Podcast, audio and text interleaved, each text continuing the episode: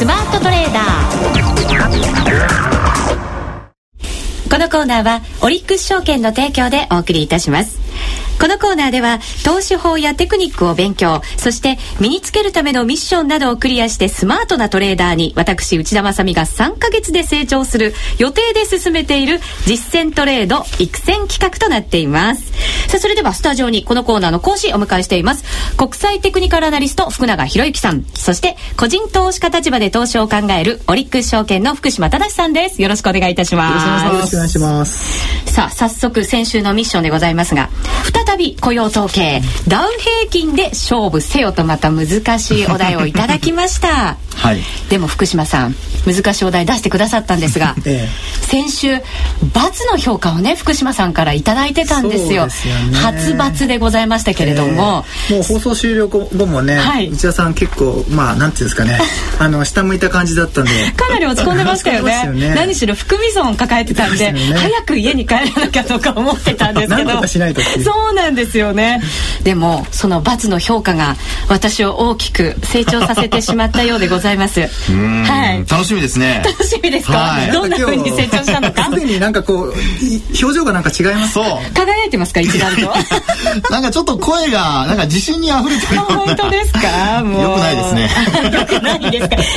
こういう企画じゃないですか。ね、成長していかなきゃいけないわけですよ。はい、はい、今回ですねポイントなんですが自分のその売買トレード売買のルールを決めてトレードをしてみました、うん、はい、はい、何もない状態でやってたんでその時のこう成り行きでやってたようなところもありましたから、はい、今回は反省の意味も込めてしっかり考えました、ええ、それでは最初に、えー、今回のトレード検証を行いたいと思います、はい、えー、このコーナーのホームページでは売買についても書き添えたチャートがアップされております。そちらをぜひご覧いただきながら皆さんも笑っていただければと思います、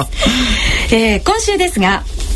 日が11月5日の木曜日でした。雇用統計がその次の日に発表されるということで私はイベントリスクは取りたくないなと思ったんです、うん、怖いんで、うん、はい。なのでその前の日にトレードをやってみようということでチャートを見てました、はい、まあとりあえずあの ADP 全米雇用報告というのが水曜日に毎週あの毎月その雇用統計の前に発表されますよね、はい、えそれも見ていました。で失業率10%台になるんじゃないかっていう可能性も結構いろんなところから伝わってましたので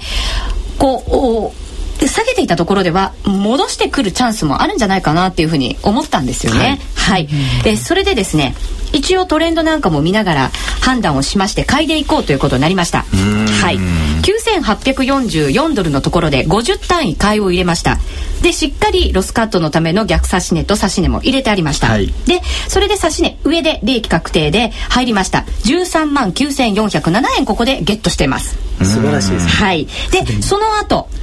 えー、9908ドルでまた50単位買いを入れました。さらに上に行くだろうと思いました。でもしっかりと逆指し値差し値も入れておきました。で上にえー、上がっていったので12万5916円ここでもゲットできました。でその後もう一回9968ドルで50単位同じように買いを入れていきました。ここもしっかりロスカットのための逆差し値と差し値利益確定のためですね。しっかりと両方入れておきました。でももう夜も遅いですからそろそろ寝ようかなということになりまして。えっ、ー、とですね水準が買った値段よりももう結構少し上がってたところだったんですね、うん、なので、えー、っとロスカットのために入れてあった逆差し値をちょっとこう水準を切り上げて損しないところまで切り上げたんです。で寝ました、はい、そしたら一応そっちの方に引っかかってしまいまして、はい、ここは8994円という、まあ、小さな利益ではあったんですけれど一応損はしなかったぞという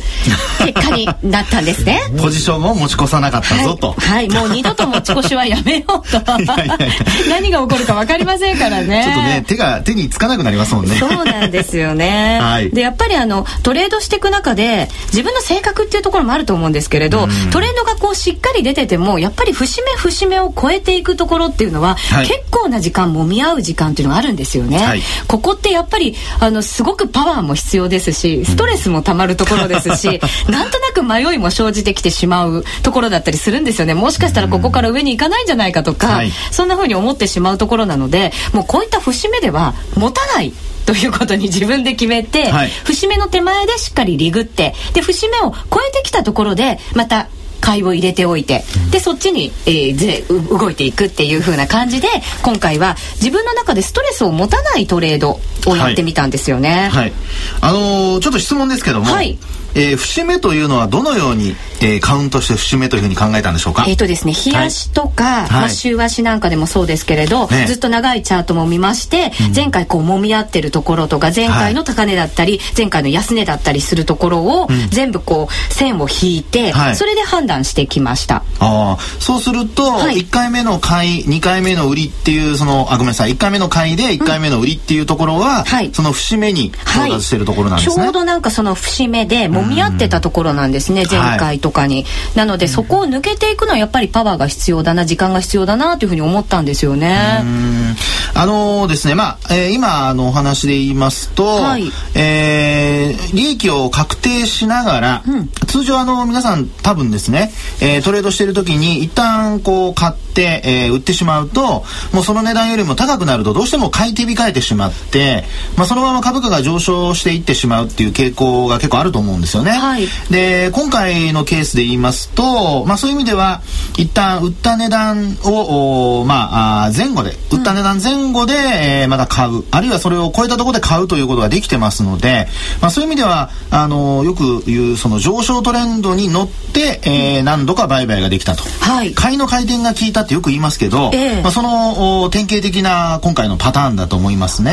はい、ですので、まあ、そういう意味ではですね、えー、この短時間の間に利益を何度か確定しながらなおかつね眠くなったところで、はい、前回ミスったところをカバーし、はい、ロスカットといいますか、まあ、りあの上がったところだったので利益確保の利益確定の売りを入れとくと、はい、えもうこれは何も言うことがないぐらいバッチリなんじゃないでしょうかね。おはい、何も言うことはないときましたよ。そう言わせちゃいましたね。私だけですよ。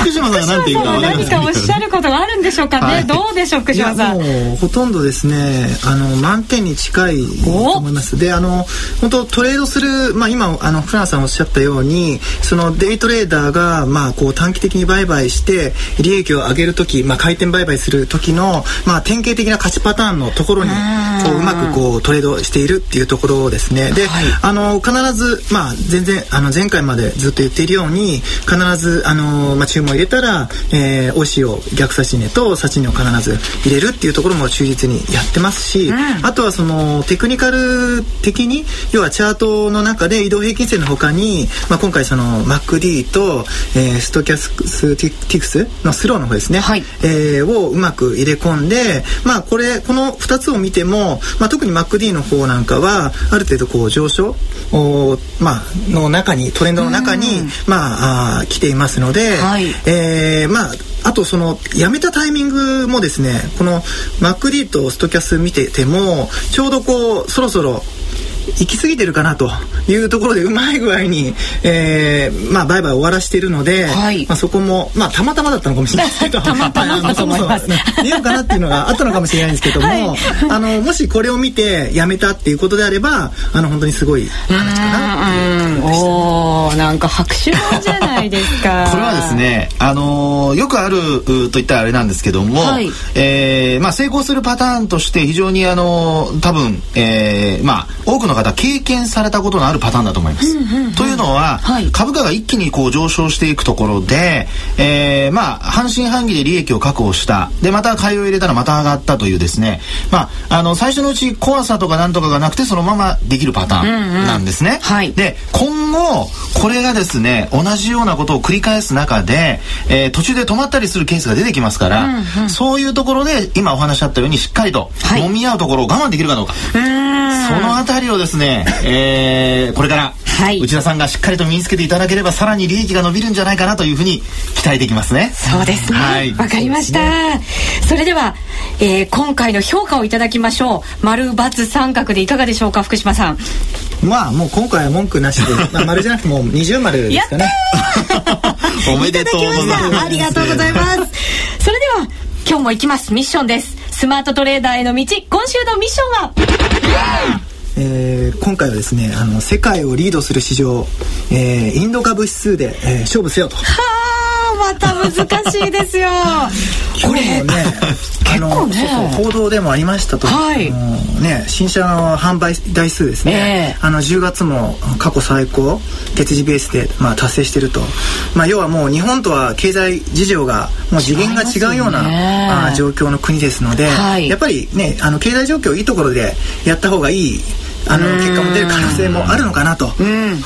そうですね。そうですよね。マーケット選びも重要かもしれませんよね、ね、確かにそうですね、あの先週 CFD ダービーの上位者の方がセンセックス指数でチャレンジされてるって言ってましたよね。うん。なのでやっぱりちょっとこれ怖くもあるんですよね。急進急落なんていうことがある指数ですから。そうですね。え、まあ、あともう一つはあのあれですね、えー、こう投資してる人たち、はい、外国人投資家が多いとかあるいは高値を超えていないとか、まあ、そのあたり注意する必要はあるかなと思いますけどね、うん。はい、はい、そうですね。はい。ちなみにあの、まあ、CFD オリックス CFD で今回やる場合はですね一応、まあ、インド 50, 50指数先物という銘柄であのやっていただくことになるんですけども、はい、あの通貨単位がですねあのルピーじゃなくてあの米ドルになります、はい、で今大体5000ポイント5000米あ5000ドルぐらいなのでまああのイメージとしては5000ドルの、まあ、90円ってことで大体1単位あたり45万円ぐらいの約定代金になりますので、はい、まあそこの辺はうまく踏まえて、はい、あの売買していただきたいなと